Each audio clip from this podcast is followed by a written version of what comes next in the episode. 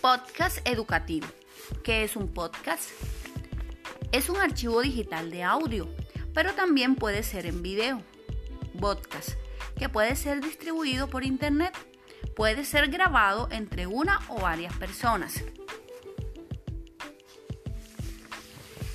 Según Solano y Sánchez 2010, han definido los podcasts educativos como medio didáctico que supone la existencia de un archivo sonoro con contenidos educativos y que ha sido creado a partir de un proceso de planificación didáctica.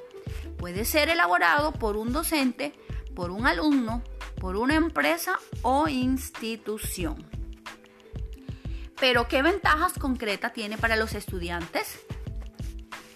Hay ventajas cognitivas potencian las competencias de los estudiantes en comunicación y relación personal, aprendizaje colaborativo, así como en la interpretación, análisis, selección y difusión de contenidos. Favorece el aprendizaje autónomo. Los podcasts contribuyen a que el estudiante planifique su trabajo dada su esencia asíncrona para su escucha fuera del aula en tiempos muertos y de ocio. Disponer de las indicaciones del profesor. Continuidad en el estudio. Los podcasts pueden contribuir a la continuidad del estudiante, a gestionar y utilizar sus contenidos con cierta regularidad.